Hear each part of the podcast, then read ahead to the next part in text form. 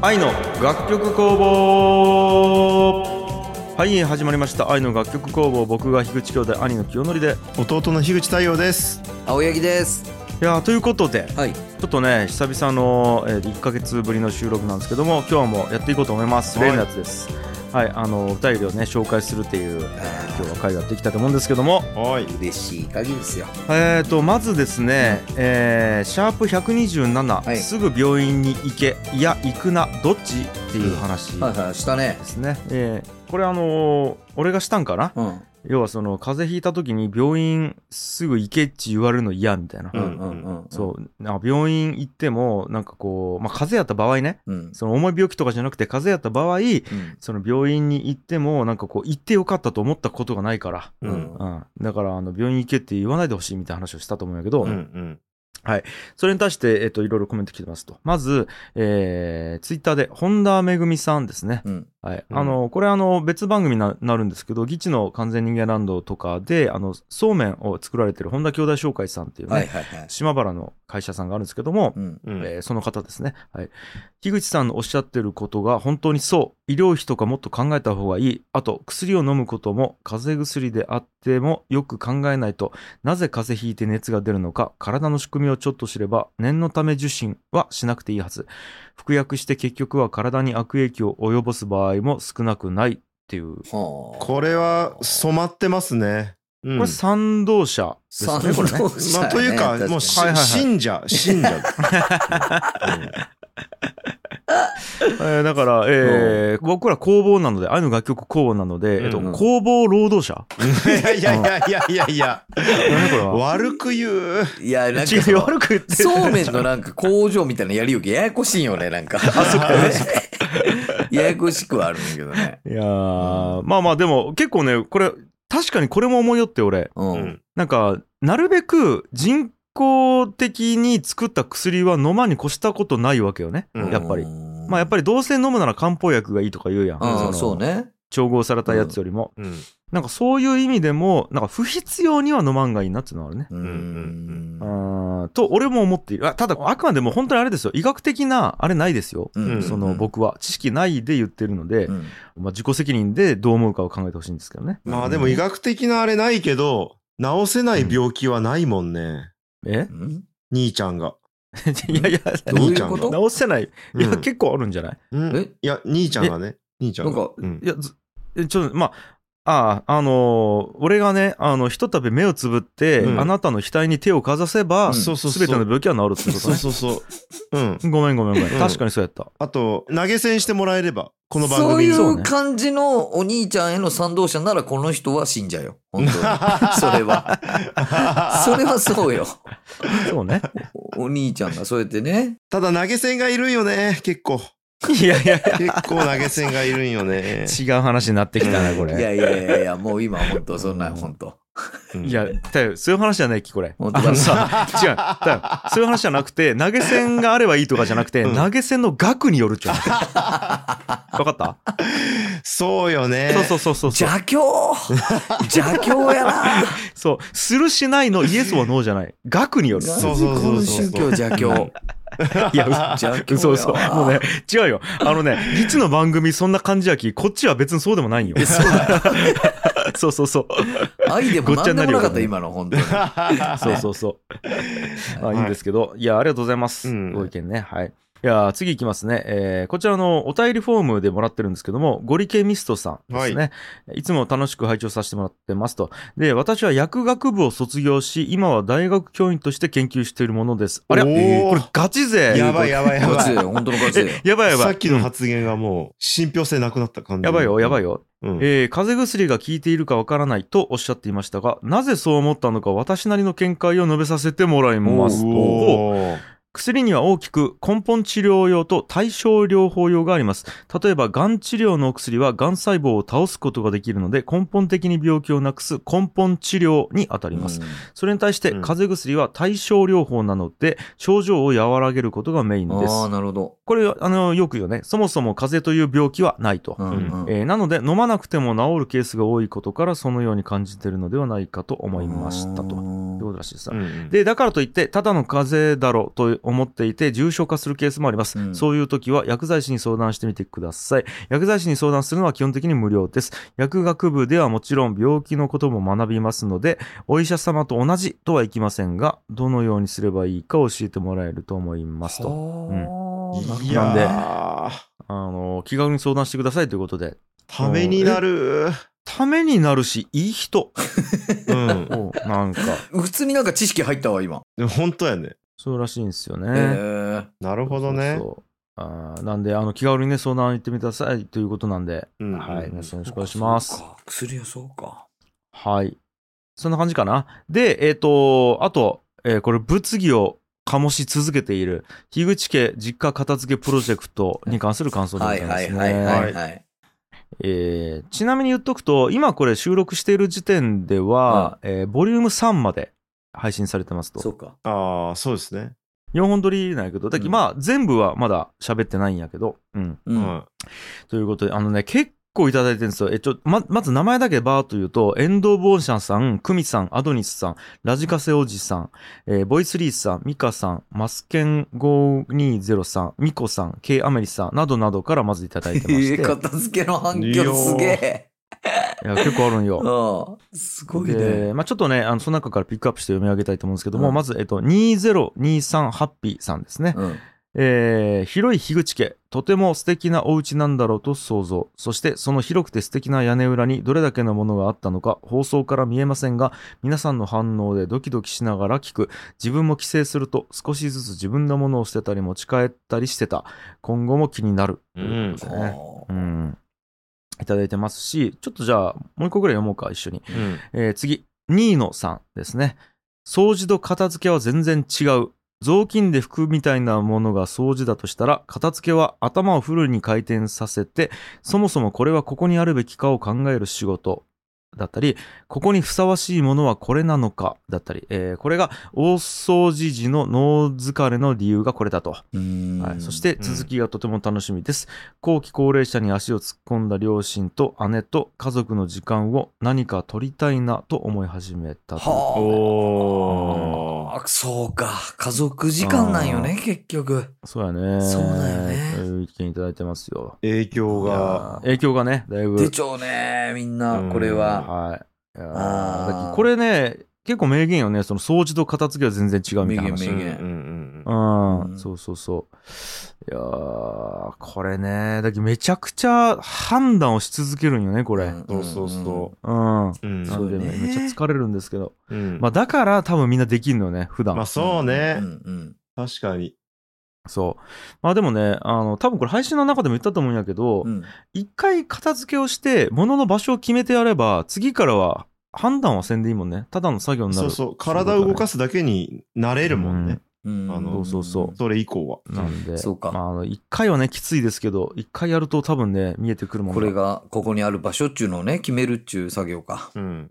あるんですよ。うんで、そんな中ですね、なんと、うん、えー我々ね、もう何度も紹介させていただきました、はいスーパー片付けアドバイザー、甲斐優子さんがですね、おうあの直々にツイッターの方うでわもろもろコメントいただいてます。はい。来ましたよ。なんでちょっと紹介させてもらいたいんですけども、えー樋口家ご実家お片付けプロジェクトご一緒させていただきました。愛の楽曲工房。いつもはケラケラ笑いながら気楽に、今回はちょっと緊張しながら聞かせていただきました。ということでまずいただきまして。うん まあね、完全に自分の仕事の話をしようきね。 そうだね。それは緊張するよね、うんそりゃ。いや、かに実は甲斐さんね、あの、片付け期間中に、うん普通に愛の楽曲公募聞いてくれてたんですよ。ええらしいね。うん。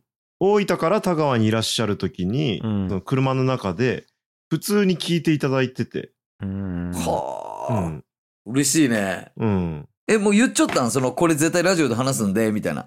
うーんと、えーっと、そういう宣言はしてないですけど、うんう。ん、ああの、まあ、あれだったら、ちょっとお名前とか出してもいいですかぐらいはあーなるほどね。聞いて、良いと言っていただいたので、そうそうそう。はいはいはい。まあでもやっぱこの辺からまず嬉しいよね。そのちゃんと、なんつうんかな、お客さんのことまずし知ろうとし思ってくれているというそかう。ね。いや、そうなんですよ。そうなんですよ。まずうん興味を持っていただいてるっていうことがまず嬉しいですようね。んで、えっ、と、その後なんですけど、うん。で、またその日をまたいで、次のツイートなんですけど、えーうん Spotify を聞いた妹から熱い感想が届いた。おおそして、聞くたびに全部出しして片付けしたくなる。だって、聞く人のお片付けモチベーションまで上げちゃうなんて。ということで。おおえあこれ嬉しいでしょどう考あ。えても。嬉しい。ね。。うん、甲斐さんの妹さんですからね。そう。いや、まず、妹さんが聞きようっていうのがまず嬉しいよね。いや、まあそうよね確かに。 そうよね。本当やね。そうそうそう。はいだって、絶対妹さん、我々のこととか知らないはずじゃないですか。うんうんそうね。ねえまずそんな妹さんが聞いてくれるの嬉しいし、はい。 ああ、でもこの間の話聞いたらやっぱモチベーションが上がるんやね、みんなう。。うんでですね、そんなこんなしてましたらですね、うん。あの、ある日、ちょっと一通の、僕 DM が届きまして、うおんあのーこれね、まあ、ツイッターネームからまず言うと、うん日本ライフオーガナイザー協会 JALO の広報さんからうん DM 来まして、うん。で、あのー、はじめましてと、日本ライフオーガナイザー協会の広報を担当しております、まると申しますということで、で、あ、の、実はね、古典ラジオをほぼ初期の方からずっと聞いてたリスナーですと。ええ、おお。すごいね。うで、この、樋口兄弟の聞きましたと、甲斐さんのやつ。ん。うん。で、ちなみに、あの、甲斐さん、この協会のライフオーガナイザーとして登録されてると。う。うんんうん。で、あの、ぜひ、うちのノート、つまりあのブログみたいな、あのノートですね、うんシステムの、ノートで紹介させてもらえないないですかということで DM が来まして、はい。うわうんあのーこれね、本当に紹介してもらったんですよ。すごい。えええーと、それ公開されてるんで、うん。はい。それ見ていただきたいと思うんですけども。いや、はい読ませていただきました。ああ、そうそうそう。うん。あの、一応じゃあツイートの方もね、紹介させてもらうと、えー樋口さんならではの軽妙な語り口で片付けサポートを依頼されるまでの葛藤や作業中の様子が詳細に語られていますと。樋口さんファン、海さんファンはもちろん、プロの片付けサービスを受けたお客様目線を知りたい方にもおすすめ。海さんの名言も飛び出す、ボリューム2はこちらということで、あの、ボリューム2をね、宣伝してもらってるんですけども、いや、多分この海さんの名言っつうのが、さっき、ニーノさんが言った、あれかな掃除と片付けは違うみたいなやつとか、うんううんうんん。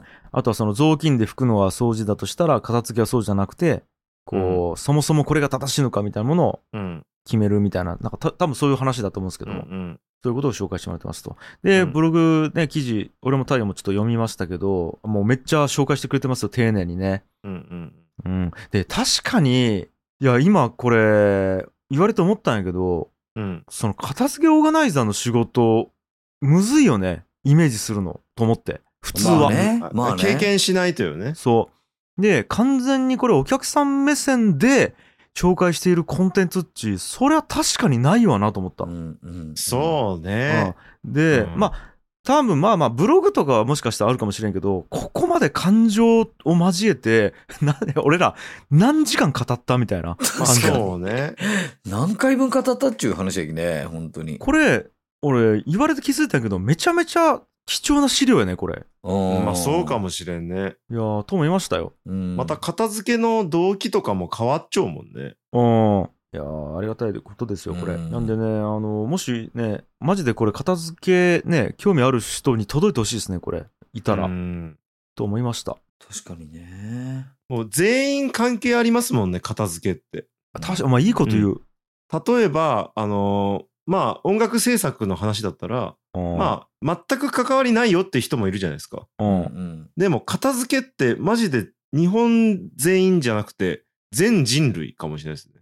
本当や確ねか。に、確かに。全人類関係あるんですよ。確かでに多分そのノウハウってうん。本当に地球の裏側の方でも一緒だと思うんですよねう。。うんん。俺、なんやったら、うん。この片付けの仕組みとかさ、考え方ってさ、うん。これ、例えばやけど、タスク管理とかにも応用できる感じせんなんか。そうね。ううんん。うん。タスク管理いや、例えば、タス、クを自分がやらないといけないこととかあるやん。うんううんん今、この仕事でこんなん抱えちょって、えっと、家の用事でこんなん抱えちょって、えうんうんやりたいとずっと思っちゃったけど、できてないことこんなん抱えちょってみたいなことをさ、うんこれやるのち片付けとプロセス同じじゃないなんかよく考えたら。ああ、なるほど。まあ、まず要は棚卸しをして今自分が抱えているものプロジェクト、えータスクみたいなものをバーッと洗い出しをしてで、それで、えっ、と、今やるべきか、後でやるべきか、本当に暇の時やるべきか、そもそも一生やらないべきか、みたいなものをパカッパカッパカッと箱の中に入れてってさ、うんうんでうんえっ、と、それぞれなんかカテゴリー分けをして、家族でやるものとか、一人でやるものとか、うん仕事中にやるものとか、カカテゴリー分けをして、で、えっ、と、仕組みを作っていくみたいな。うんまあ毎回確考かにそうだねえないでやれる仕組みを作るみたいなさ。うんうんそう。例えば、えっ、と、ああ、これあれやなとか言って、えっ、と、ランニングをするっちゅうタスクと、ああ、ポッドキャスト興味があるの聞くっちゅうタスクっち、一緒にやれば、これずっと達成できるやみたいな感じで組み合わせて整理していって、うんで、次から、よいしょで考えなくてもやれるようになるみたいなのってさ、結構片付けとやること同じやなと思う確かに一緒やそうね。あー確かに俺もタスクがあまりにも溜まってきた時は、うん。もう白い紙に全部書いたりするよね。はいはいはい。うんそれっちも、あの、真ん中の部屋にガーンチ出すのと一緒なのね、なんか。うんで、さーってどれからやらないけんけ、みたいなそう確かにね。考そえうるとかね。 うん。不敬片付けそうなんよね。だき、もう一回だき、この番組に高谷くんが必要かどうかっつうのを、一回棚卸しして考えるみたいなこともから片付けよう人を中央の部屋に出そうとせんでいいじゃん 何をし人を中央の部屋に並べようとしちゃうね。 そうそうそせんでう。いいじゃまあんこれ、ごめん、いや、片付けじゃないか。これは断捨離か。うん甲斐さんが言うところの。そうそう、ごめんごめん。ねえねえねえねえいや、それ、今回やるのは片付けやき。あ、そうだね。何を断捨離しようとしよう。捨てるのがいいのか、ヤフオクがいいのか、そうねメルカリがいいのか、うみたいんな。なんぼで売れるのあ いや、そんなことをね、ちょっと考えさせられましたね。ありがとうございます。りがとうございます。はい。でですよ。うん。これね、あの、前言いましたけど、ついに来ました。番組エンディングテーマ配信。ああ。そうだそうだ、それもあった。やったじゃないですか。で、それに対する、えーいろいろ、まずメッセージやら何やらいただいてますと。一応ね、えーミケさんだったり、八木原松陰さん、クックラカズミさん、ダマさんなどなどからお便りいただいてるんですけども、一応ちょっとね、フォームから、えーいただいたお便り読ませてもらいますと、チョロリさんですね。エンディングテーマの配信ありがとうございます。嬉しくて投げ銭しました。しかも素数で。ということおで、ー実はね、おーこれあの、フォームから投げ銭1万7円いただいてます。ありがとうございます。おーいやーありがとうございます。しかも素数でありがとうございます。ね。そうなんですよ。で、えーっと、一応ね、全部読みますね、まずね。あの、マンドリンと下あるギターの調べと、樋口兄弟の歌声になぜか甘くて切ない学生時代のような気持ちが込み上げて、懐かしいような胸がキュンとなってしまいます。その気持ちを味わいたくて、配信開始から2日で100回くらい聞いてしまいました。ええうん何回聞いたら飽きるのかと。ね。で、飽きると困るので、平日は聞くのを我慢しようかと思ってます。またはラップバージョン日本語版を聞くとかでしょうか。と。で、2016年9月に完成したエンディングテーマが、数多くのリスナーの声に応えて、2022年6月にようやく配信されたことにも胸キュンです。と。で、ひとしおさんのサムネも前評判を超えて素敵です。ということで。あー嬉しい。これは嬉しすぎますね。すごいよ。ね。いや、だけどこれ、俺も、ね、思い出した学生時代にさ、あの、ルナシーのロジアを聞いた時にさ、これめちゃくちゃ聞こうっつってさ、もう100回とか聞くわけよ。でもさ、あんまり聞きすぎたらこれ飽きて聞かんくなるの嫌やきっつって、あえて聞かないみたいなやつと一緒なんよ。へえ、 そんな経験あるローしかジアもレベルやロん。ージア。ロジアなんよね。うん。うーん。と思いますし、はこれも感慨深いよね。2016年なんよ、これ作ったのが。いや、これが今ね確かに言われたらそうやなと思った。だいぶ前よね。 6年ですよ。 6年も前な。す近ごいねいよね。で、いや、これ、前も言ったけどさ、これ、うんアドリブで作っちゃうきね、俺ら。ねそうよね。しかも番組配信中によ、これ。うん、ねもしさ、これでダセーの作っちゃったらやばかったよね。そうなんようね。んたまたまいいのができてさ、うんそう。そういうのもね、なんかいろいろ感慨深いよね、というのもありますし、ねうん出てきましたよ。ひとしおさんですよ、これ。うん いや、ほんと、これはね、ね本当に功労者。ねうんマジそうっすね。でね、あの、まあ、一応もう一回説明しておくと、エンディングテーマ、もう音源はずーっともちろんあったわけなんですけども、なぜずーっと配信できなかったかっていうと、サムネがなかったからなんですよ。うん。うんそう。サムネさえあればいつでも配信してよかったんやけど、これ難しいなーとか言いよったら、ひとしおさんが、もう私作りますっつって言ってくれて、で作っったっちゅう経緯があるんやけど、実ははいはねい、あのーそのサムネイラスト制作の経緯を全部ね、ノートにまとめてくれてるんですよ、これも。いや、面白いですよ。これ読ませていただいたんですけど。これもね、ほんと面白かった。読んだこれ。読んだ。ちょっとね、あの、面中白い紹介したいんですけどね。あ、うんちょっとその前にさ、これ、サムネのイラストって紹介したっけ詳しくは紹介してないかもですね。これ、詳しく紹介してないね。うんあのね、まずめちゃくちゃいいんよ、これ。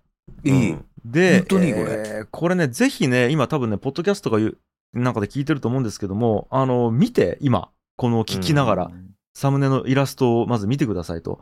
で。ね、あの、なんか、工房みたいなところで、俺らうん3人がいろいろやりようよね、いろんな場所で。うんでね、これよーく見るとね、今まで番組でやってきた企画とかさ、その番組の一場面とかがめちゃめちゃ、なんつうんかな、全部書かれちゃうわけ。れ、彼女ね。いや、例えばやけどさ、ほら、覚えちょ、まだ最初さ、四ツ谷スタジオで撮るよときさ、俺と太陽がスタジオのその収録部屋で、高谷くんだけが別室に隔離されて撮るよ った。そううんうんそうう、んゲストやったもんね。そう。で、うんそんなのもちゃんと再現されちゃうし。再現されちゃうよね。あと、あの、コーナーで言うとね、まず、オフィス青柳のコーナー。あったやんうん。で、まず最初さ、あの、んビットコインのトレードをやりよった時あったんやけど、 言ったねその、ちゃんとビットコインのロゴと、あとチャート、ブーっつって波みたいな。そう、。チャートがバーってなっちゃ ういやね待ってあで、ビットコインが溶けちゃうもんね。そう あ。。溶けて溶けちゃう。ね そう。とか溶けちゃうこれ。あと、その、石売りをやりよう時期があったやん、路上あっで。たね、石打ってやりようときあったよね。それとかもあるしさ、まあ、あとは駄菓子屋ラップよね。ああ。そうですね。駄菓子屋ラップで、高井くんがその駄菓子屋の店先でラップしようみたいなシーンもあるしうんうんうんさ。いやいー、よくできてるよくできちゃう貴重。で、これ、太陽が、あれよね、えっ、と、音楽制作でライフハックしようところとかもあるし、うんうんうん。で、えっ、と、これ、あれはね、太陽が子育てしようところとか子もあるよ育てね。でライいフハやッそクうや。そうそう。うんそう。で、これ、ちゃんと太郎と、あと背中に千代を、うんおんぶしちゃうよね。太郎と千代。うんほんとこのぐらいのサイズ感やもん。そうよね。。で、これ、多分俺のやつ、哲学の部屋よね、ここれ。れ哲学の部屋やろ、きょんちゃんがなんかひらめいたみたいな。なうんか、ん、 そう。本があるきね。とか、あと、これあれやん、俺の結婚スペシャルのやつやろね、これ。そううんねんあー俺とお奥さんが結婚して結婚し、てるやあつとかの、なんか、車でカンカンをさ、カラカラっつってうう、んん行とかもあるし、あとこれさ、ヘマントやろ、これ。そ入うそうりそう口におるの。あの、中央のあたりのね。うん。この、まさに、えっ、と、イエテチェ、チェヘラ、フォバ、バ、ブド、バイエとバスえー言ね。えてないやん。あの、この楽曲の、 ヒンディー語のね、ヒンディー語のあー作詞をやっ、翻訳だななんていうかな、翻訳してくれたヘマンと。と、奥様ののどかさんですね。そうね。で、その上誰かわかるその上。え、これ誰これは、これ誰こ青柳光也くんだと思います。こうれや。あれか。一回ゲストで出てたよね、確かにだっ。てゲストで出た人っちゅうのが、この番組めちゃくちゃ少ないんよね。で、なるほうど。ーわ。荒野が一回出て、あの、めちゃくちゃ喋ってったわけですけど、うんうんうんそうこれか。荒野だと思う。うん。もう、 一回出ただけでもうここに乗るぐらい俺たちゲストがおらんちゅうことやんだ。でゲストがおらんだよね。あなるほどね。まああとあ上の方にさ、あの、ちっちゃく小倉チャチャチャラジオのさ、ーうわ。はいはいはいあのキャラクターがおるね。キャラクターがおるやん。ん小倉チャチャチャラジオっていうコミュニティ FM 時代うんがうんあったっていうことをね。そうか、そうか。うん今言ってねえんか、小倉チャチャチャラジオは。そうしてそうそ。ないうもんね。あーまあ、みたいな感じでさ、うんこれさ、ガチで全部聞いてないと作れんよいなや、ここれ。れはすごい、そうなんマですよジで。いやうんこれさ、だってさ、もし、全然し、俺らのこと知らんデザイナーがおってさ、ネットで探してさ、うんあ、いいっすよ、つってやってくれたデザイナーやったとしたらさ、俺ら発注するときにさ、こんな発注とてもできんよいねや。そうやねうんうん。うんだってさ、えーと、ここういうコーナーがあって、いや、石を売ってるんですけど、えーと、あとはビットコインのトレードやって、えーとね、えーと、ゲストで、えーと、インド人の方が、みたいなうん発注絶対せんやん。うんそうね。多分3人のパーソナリティがおって、うんイメージこんなんで、で、なんかこれ入れてくださいみたいな発注しかできんのやけど、う人ん。ひとしおさんマジで全部聞いちょうき、こういうものができてしまうんよね。そうね。なんかい、一流デザイナーがいたとするやん。例えうばん、世間的に有名な。うん。で、その人に、とりあえず全部聞いてもらっていいですかとか言えんよ ね。とても言えんよね。だから、これはね、もうかけがえのないあれなんですよ。そうね。そういう意味じゃ一流デザイナーにお願いするよりもいいものできちゃうきね。そう。い俺やは、だっき、マジで、うんこれ、これマジで本気で言うけど、うん1億円払ってもできんよ、これい。や、まあそうかもしれんね。そうやろお金じゃ多分できんだよね。う好んきでいてくれるっていう、その、なんちゅうかな、お金では買えないうんうん。気持ちがないとこれできてね、多う分。んと思うと、めちゃくちゃちょっと感慨深いんでですよ。遠くから弾いてみたら「ラブ」って書いてるんですよねこれがちょっとち待ょっっとて。待って、俺それ知らんかったんやけど。ちょっと、マそうジなやんで。すよえうーマジやんうわ。うわ。マジやん。遠くから見るとガチやん。 LOVE なんですよこれうわマジっすか、これー。。これマジやん。ちゅうかすごい。あ普通にすごいわす。んようんーすごい、これ。マジ気づかんかった。かーえ、ちょっと待って。これさ、うん。ひとしおさんのノートに書いちゃう、そのこと。あれどうだったかないや、書いてなかったと思うばあの、さっきさ、紹介したじゃないですか。そのひとしおさんい。がう、んこの依頼を受けてから、何できるまでの、うん本当にもう全部公開してるんですよ。クリエイターが考えてることみたいうな。んうんかなり詳細に書いているんですけど、その話書いてなくない実はラブになってますみたいな。俺ね見て気づいたわけではなくてうん誰かのツイートで触れてたのかもしれないなるほど。これは、すっごい気づいたとき鳥肌立つわ、これ。ちょっと記憶があれやけど曖昧やけどこれでもさ、うん、どう考えてもここに書けたわけやん。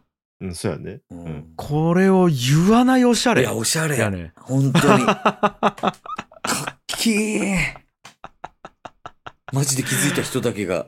へー。鳥肌立つやつやなるほどね。すげえ。いやーということでね、いや、ちょ、ちょ、いや、ちょっと、もう、そっちに俺行っちゃって、気持ちが。あの、あれなんですけど、ちょっとじゃあ、ノートの記事も紹介したいんよね。うんうんで、えっ、と、まあ、いろいろ書いてくれてるんですけども、うんそもそもね、あの、ひとしおさんね、議事の完全人間ランドのサムネも、実はひとしおさんのやつなんそでうすよ。なんでう。すよねんうんそれもめちゃくちゃ良くて。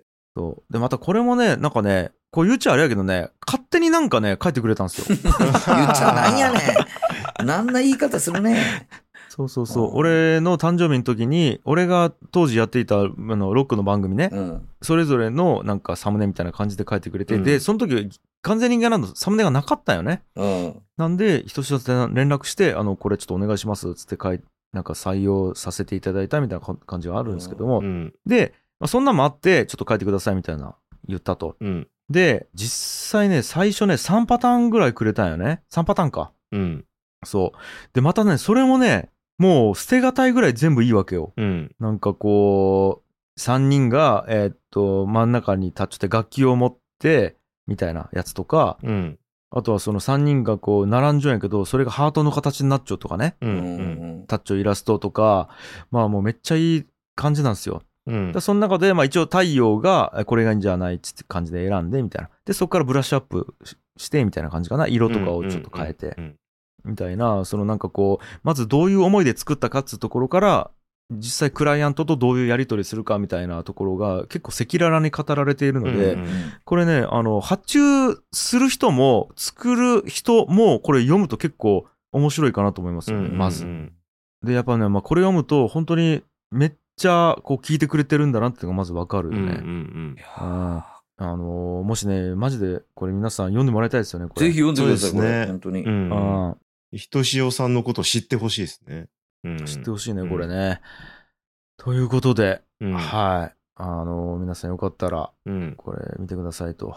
はい。で、あとね、これちょっとね、 ちょっと面白かったんであれなんですけど、 あの、ナンジーさんですね。うんえースマートスピーカーにタイトル言って流してもらおうチャレンジしたけど何度やっても無理だったということで これだから多分あの Amazon のとか Google とかのあの Hey Alexa みたいなやつあるやんはいはいはいは Hey Siri みい。たいなやつあれにあのタイトル言ってこれかけてみたいな感じでチャレンジしたと思うよねうん。ううん。ん Hey Siri とうんイエトゥバスハーマシャハイタラアスパースみたいなこと何回言ってもダメやったっていうねうんどっかが大丈夫ですよやっぱね僕も無理ですからうん俺もわからんわこれうん いや、これネイティブの人しか無理やろ、これはさすがに。とかすごねいよねまあこれちょっと面白かったんで、うん。さあということで、あの、皆さんよかったらね、配信してるんで、えー、楽曲工房のエンディングテーマを聞いてみてくださいと。ありうんが。とうございますね。で、えっ、と、ちょっとね、これも紹介したいんですよ。うんあ、の、バナナさんとはいいう方がいらっしゃいまして、あのね、この方ね、樋口コンというものを実際にやった方なんですよ。はいはいはいはいはえい。樋口婚というのは、まあ、一応ざっと説明すると僕が SNS で結婚相手を募集して交際期間0日で結婚したっていうのをやったんですけども、はいそれをまあ樋口婚と称しましてでバナナさんも実際それをやったと。はいはいあのーこの日までに結婚するっていうのを自分で期限を設けてやるっていうのをやったんですけどもそれのですねなんかねまたこれもねノートの記事で、うへんあーのドキュメンタリーみたいなこと書いてるんですよ、うんうん。エッセイみたいな感じで。うんはい。いやーこれもね、いや、実はまだね、連載中なんいで、や、そうそうそうそうう。ん。まだ終わってないんで、僕、あのーあれなんですけど、えーちょうどね、今、うん。番組と出会ったところぐらいかな。うんうん。い愛の楽曲工房に出会いましたぐらいのところかな、これ。や、僕も読ませてもらってるんですけど、はいやー、あの、最初がい。うん。意外なところから始まって、はいはいはびっくりしましたね。なんか、い。はいはい。こうやって愛の楽曲工房にたどり着いたんだっていうのが。えーと、あれだっけ、最初何だっけ出会いが最初。は、あの、うん古典ラジオを知る前ですよね。あ、そうそうそう、知る前から書いてるんですよねうんう。ん。で、違うポッドキャスト番組から、ポッドキャストアワードで古典ラジオを知ってみたいな。そうそうそうそう。で、そこからまた愛の楽曲工房に流れ着いていただいたっていう。うん。すごいですそね。うなんでですそよこから切腹婚に至るっていうのは、ううんん。。ねだってスター12年ぐらい前から書いちゃうよね、これスタートが。この物語の。そう。ね2010年から物語が始まっちゃうんやけえ。ど。うんうん。そう。ということでね、これもね、ちょっとどういう展開になるのか、俺はもちろん詳細には知らないので、うん、そう、バナナさん、この樋口くんをしたっていうのは知ってたんですけど、うんうんうん。はい。なので、ちょっとこれね、もうあの、今追ってるんですよ。いや、それ楽しみですね、これは。。うん。しかもまだ多分、そんなあれですよね。まだシャープ4とか5とかかな、いやいや確かね。まあ、ここかはらい追いかけやすいですね。そうんどうなっていくのかということで、皆さんよかったらみ、あの、ノートの記事見てみてくださいということでございますと。うんはい。かないやいやー、ということで、すげえもう、我々ね、なんか毎月毎月お便りいただけるようになりましたよ。ーねえ、信じられんね。昔は誰も聞いてなかったです聞いてなな、本当に誰も聞いてなかったっけうん。本当にそう。本当に誰も聞いてなかったっけね。あの投げ銭もねちょいちょいいただけるようになってきてるんですよ。うんあの嬉しいっすさっきね紹介させてもらいましたけどエンディングテーマの、えー配信御礼ということで1万7円いただきましたチョロリさんをはじめてですね、えー、とアドニスさんですねこちらも1000円わずかですが少しでもお役に立てればということでいただいていますし、いや、ありがとうございます。はい、ゴリケミストさんはさあのその風邪薬についてのお便りをいただいた方なんですけどもいつも楽しく拝聴しておりますということでお便りいただいてますと。うんあのこんな感じでどんどんね、まあ、投げ銭の方も随時募集しておりますのでよろしくお願いしますということでございますかね、はい。うん。はい、えーというわけで以上リスナーからのお便り紹介でしたありがとうございます我々パーソナリティの励みになりますということで今日は以上かなははい。はい。えー今回も愛の楽曲工房をお聴きくださいましてありがとうございました番組への感想は「ハッシュタグ愛の楽曲工房」をつけてツイートするか概要欄の URL からメールフォームにてお送りください、えー番組に投げ銭していただける方も概要欄にリンクを貼っておりますのでよろしくお願いしますそれでは皆さん来週も聴いてくださいバイバイバイバーイ。